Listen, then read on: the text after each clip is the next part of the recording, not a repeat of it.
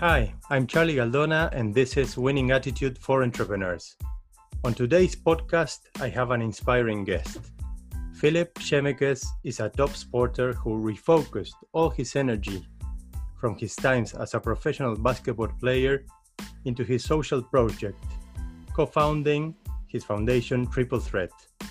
There, he inspired, together with his brother Dominic, Okra Donker, and Okra Donker, thousands of kids that have come from backgrounds with less opportunities to find a purpose and, a, and to dream big through the power of sport. Winner of multiple awards such as Club of the Year and People's Prize at uh, the Present Your Startup in 2019, he stays humble and is known for his integrity and straightforward attitude. Welcome, Philip. Hello, hello, Charlie. Well, that's an amazing uh, summary, I guess. I guess we're done.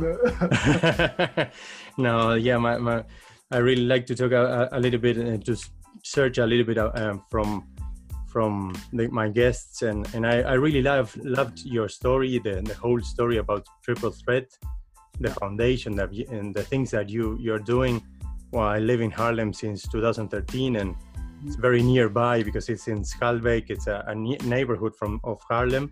Yes. And you guys are, are doing amazing things. And given given the cir- circumstances, uh, also it's an inspiring story for for people that are going through challenging times. Yeah. Uh, Philip, what do you? Here we talk about attitude. It's a winning attitude. What has attitude done in your life? Uh, how did it help uh, develop that passion? I think uh, attitude is a is a major major thing in life, and um, I think because of my background within sports, um, but also my background within in the community, yeah, the, the, the the city where I came from, Schalkwijk, it's a big thing. The way you you dress yourself, the way you stand, uh, the way you uh, um, well, the, the way you uh, you, you use yourself, and how you how do you yeah present yourself, and it's all matters. It's all about the attitude. Um, and um, in my early years, I was a I was a, a troubled troubled kid. I did a lot of uh, things what that was not good, um, and um, I was kind of lost in my life and didn't know uh, where to go, what to do. I didn't have any perspectives. I only knew, uh, yeah, b- boys uh, from my from my neighborhood were doing bad things, and I didn't see opportunities. Yeah. Uh, um, and later on in life, I uh, I met my greatest passion, basketball, and basketball gave me a, a new sort of drive uh, but also uh, created a, a, path for me to change my attitude uh, in a different way, not through a, a, teacher or through through through somebody who's telling me to do better, but through the sport and my own goals. Yeah. Um, so to to skip a little forward, I played for yeah, like my whole youth in the, the highest league of uh, the Netherlands and even uh, professional in the Netherlands. Uh, and the sport gave me like a great goal it uh, I always wanted to go to the NBA. Yeah. And uh, and if you want to go to the NBA, you first need to go to college. If you want to go to college, you first need to finish your school in in in, in the Netherlands. Yeah. So, and I was never a school kid, but I wanted to go to the NBA. Yeah. So I had to force myself to go to school to get my degrees, to go to college, and to become an NBA player. Um, and that is what passion does. It, it gives you a, a, perspective. It gives you a goal to to to to um, yeah something to, follow. Yeah, yeah, exactly. Something yeah. follow. And I created all type. I, I, I, created all type of different competences and different skills. And and now I'm not in the NBA clearly. Yeah, yeah, yeah. yeah, yeah. but, but, I but I've heard uh, that the whole path, the, the whole pursuit of going to that NBA is what really changed and, and give you that gave you that drive to Yeah. building this whole story, and then you you fall in love of the whole the whole travel, the the, the, the whole path, following that path, and and and going through different different uh, challenges in your life, and and then you you want to bring it to to the kids. It's, it, it was was it a, a frustration that you didn't get there, or was it also a, a, an inner energy that you felt okay this fire brings me somewhere else it was it was a, a, a relief because um, basketball was my biggest passion, but at a certain time it became a, a, a, a sort, sort, sort of burden for me because I was Yeah. the, the first guy of my neighborhood who actually uh, can go somewhere. Yeah. So I had to go and I had to train 10 to 12 times a week to to perform, and I was kind of tired of it, and I already knew, like from deep inside, that I, that I didn't gonna make it to the NBA Yeah, yeah, yeah. so yeah. when I when I decided that that I I, I, I when I refocused myself and, and and accepted it that I did not uh, that the goal of the NBA was not was not uh, the biggest thing, but like Yeah. the whole process was the biggest thing and the, the most valuable. It kind of uh, something fell off my shoulders, Yeah. and the refocus gave me a, a boost to uh, create a, a company like Triple Threat, uh, a, a foundation as well as social enterprise like it is now. yeah yeah yeah yeah, yeah exactly um that perseverance well you told me you, you were a troubled kid and and at some point there was a a change it, Mhm. it came through sport in your in your case did sport sport develop that discipline that uh, perseverance that that energy inner energy or you were also you were also disciplined to be a troubled kid before did you have that drive also to do other things I think it's a combination of the sport, but also uh, uh, the role model in your life. Because I didn't have dad in my life. Uh, I was 13. Pay, uh, when I was 13, I was paying taxes. Uh, I did groceries. I was like a young young adult when I was very young. Uh, but when I got a coach in my life, I, Yeah. I somehow I had a dad in my life, Yeah. and the coach that I had was a really. Uh, he was he was standing right next to me. He was not only coaching me like from six to eight, but he was Yeah. helping me going to practice, talking with my, my with my mom, uh, and arranging things with my school. He was really there. He was a role model for me, Yeah. and I believe that that's the difference. So the sport, uh, with the with the moments of, of contact, but also the type of coach that you have, and that that that when I became older, I I I, I uh, watched that and, and think back of that, and I thought, okay, that's the the key, a role model in your life in Yeah. combination with passion and somebody who guides you the right way in the language that you want to understand. yeah yeah yeah, yeah exactly. Yeah the mentorship we call it in, a lot in in, in entrepreneurship and it's uh, but it's in life in general. Well one of your big friends Freek Berghoff is Yeah. uh, my mentor in sport uh, my coach since some years it really transformed uh, my life uh, with CrossFit. He's a, a, an amazing coach. And yeah it was also part of your project in in, in Schalkwijk. Um, well this project brought you to uh, meet for example Queen uh, uh, Maxima. Uh, she went to Schalkwijk at some point and and uh, last year King uh, Willem Alexander was also there you had a Yeah. chat with him um, Yeah. how was it Talk, t- tell me a little bit about that chat Yes, it was it was amazing. It was it was it was kind of funny if, because uh, um, it was a secret at first. So I didn't know that Koning Willem Alexander uh, came. Uh, they told me that uh, uh, the major of, of Haarlem will came. So I was like, okay, uh, I already met him, no problem. Um, it's okay. But his security did a lot of checks. I need to do a lot of background checks. I need to give all the information of everybody who was in in in the building uh, that Yeah. day. So I was like, come on, uh, I already met the major. I, I'm not impressed. I'm not impressed. And like, uh, you Uh, thought five- they're afraid of me what, what's going on what's going on? Yeah. So uh, and then uh, yes, uh, 15 minutes before uh, before uh, he came, uh, somebody told me that the King with uh, was coming. And I was like, "Are you making a joke?" And um, and then he came in, and and and, and we had a lot of youth uh, in, in our building, and um, yeah, it was amazing chat. He is so down to earth, so leveled.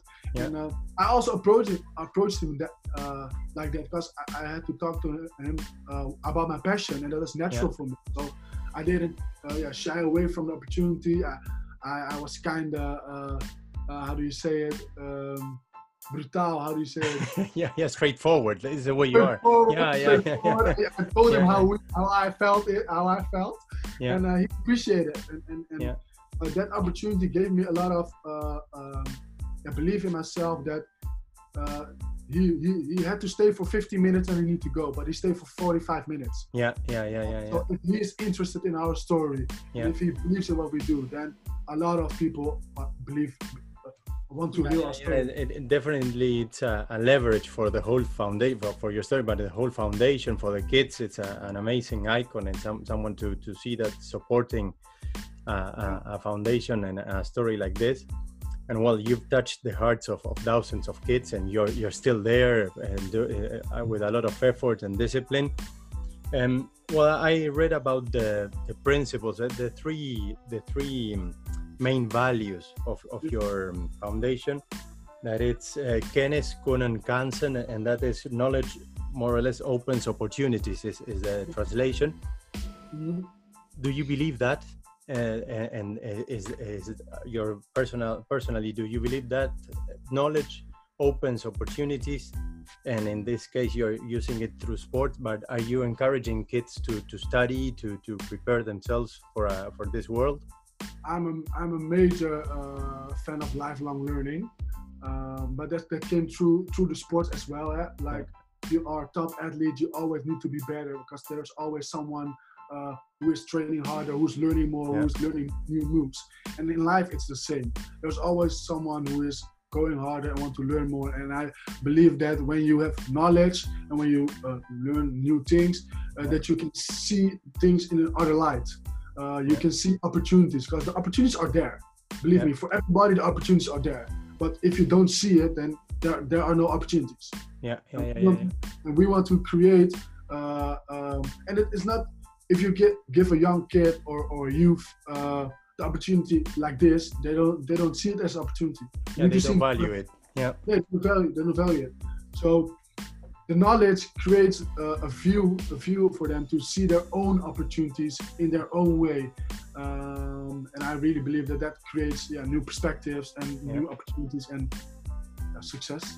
Yeah, yeah, yeah, yeah. Exactly. I, I totally agree with you. And and more coming from complex social context, uh, even here in the Netherlands, that people imagine that in the Netherlands everything is perfect and oh, no, compared no. to I come from South America, I come from Uruguay. It's a uh, very different uh, context. Definitely, when, when, you're talking about a complex context, but mm-hmm. even here, it's a matter of integration, a matter of, of many things that you're missing somehow in, in some neighborhoods and, and what you're doing is a, a, an example for here definitely but for many other countries also um, that that could copy what you're doing and try to to to bring uh, uh, amazing value through sport and I, I do believe that many many top sporters are, are helping somehow foundations through their their message and and what you're doing. While you're directed there you're, you're really hands-on person. You're, you're coaching the kids and, and and that's that's really nice. It's, as well for me, it's it's a it's a big uh, uh, a transformation because I started as a project with my partner, and now it's like a bigger company, and we have yeah. a, a, club, and we have a foundation, and we have a social enterprise. So, but I always want to stay hands-on and always uh, uh want to show my face and be in yeah. touch with kids, because otherwise I I lose the interest because the youth is a very dynamic, it's very dynamic community. Every day, every day is different, and we always need to speak their language to un, to let to, to yeah, yeah, understand. Yeah. And uh, I believe that sport is an amazing uh, uh, uh, tool to to get to those kids. But for me, it's bigger than that. It's, it's passion. Yeah. It's, it's passion. It's it's if it's culture, is if it's music, if it's uh, some, it's passion that, that gets you to some some place, and that can be podcasting for somebody, that can yeah. be mu- making music, urban music for somebody, and that's like the, the the playing field we are now in. We are always looking for different type of passions uh, for different type of kids, so we can create a goal, a, a goal for for those kids. Yeah. Yeah, I also read about that, that, that you search for a goal. First start dreaming. Come out of that uh, narrow uh, minded uh, maybe that you're coming from certain context and you think okay i won't be able never in my life to do something like this. First start dreaming about that then find a goal and and then make a plan to take action because you can dream a lot but then if you don't take action nothing happens. I really liked uh, reading uh, what you what you um, wrote about uh, about that. Um, how how did that taking action happen in your life? Did, did you plan it like I will do this and that uh, step after step, or, or, or, it just happened and, and, and, and one thing after the other appeared um, somehow? A lot of a lot of things came um, came natural through through through my journey through sport. Uh, but at the moment that I refocused, I, I sat down with my partner, Oka Donker, and Dominic, my brother, and then we, we, we start planning. We said, okay, what is our dream? Uh, and, and like you said, uh, dare to dare to dream, but dare to do as well. Yeah, yeah. Uh, there's a lot of people, like you said, are dreaming, but are not doing. They lie. They are lying to themselves. Yeah. They're lying to themselves. They say, I want this, I want this, but put in the work. So we, we yeah we mapped out like our journey and our goals and we said to each other okay year one two three want to achieve this and and and you your specialty is my brother is an amazing basketball coach and an amazing basketball leader so he's focusing on on on uh, the basketball and Oka Donker is he is the the mastermind of of, of everything so he yeah. he's managing the the the uh, the foundation and later on yeah. I'm I like to I like to to yeah, be an entrepreneur and I like to to het ondernemen, everything like business. Yeah, like So now we're in a phase we can use that. So we planned out the phases and like we, we are very patient, but we knew exactly what we are going to do uh, with the different type of uh, growing patterns that we we uh, saw. Yeah, yeah, yeah, yeah, yeah. Did, did, did you have a, I can imagine with the whole foundation uh, you had a big challenge now with now with the coronavirus yeah you, you cannot get together with the kids and everything how did you um, handle this situation did you manage to do zoom calls with the kids groups like that um, I don't know uh, what, what are you doing nowadays uh, now for it's really different for us because yeah. everything went down and we are like very we are in touch with the youth. So we did a lot of uh, uh, an amazing thing is that we did a lot of online online activities. Yeah. Uh, um, we arranged a, uh, uh, how do you, a grocery service. Yeah. so we we selected the healthy kids and then we we arranged every day we we we brought we brought 25 25 addresses uh, yeah. groceries for older older people who didn't. Oh, really nice. Yeah, who cannot go. Uh, but the thing is, um, we, we we actually we didn't. If I'm honest, we didn't do a lot because the community did a lot. So okay. when it happened, we said, okay, no, we are not gonna think about other ideas. We have a community. We, we go create a Zoom call with like 20, 20 yeah. kids. Okay, what what do we need to do now? Yeah. You tell us. You tell us what we need to do. How can we arrange you guys? and they told us what to do and then we said okay now you have told us what to do so you know how so we will learn how to do it and yeah. that thing was an amazing thing to see like that we did a lot of projects and every project came out of the youth themselves. Oh, it's really uh, nice. Yeah, yeah self-organized. And you also see the the fruit of, of, of all your, your the, the things that you've been teaching and, and trying to, to, to build. Yeah. So it was for us it was like we do a lot of uh, teaching for the next generation, a lot of mentorships, and for us, this Corona time was like a, a pressure cooker to see yeah.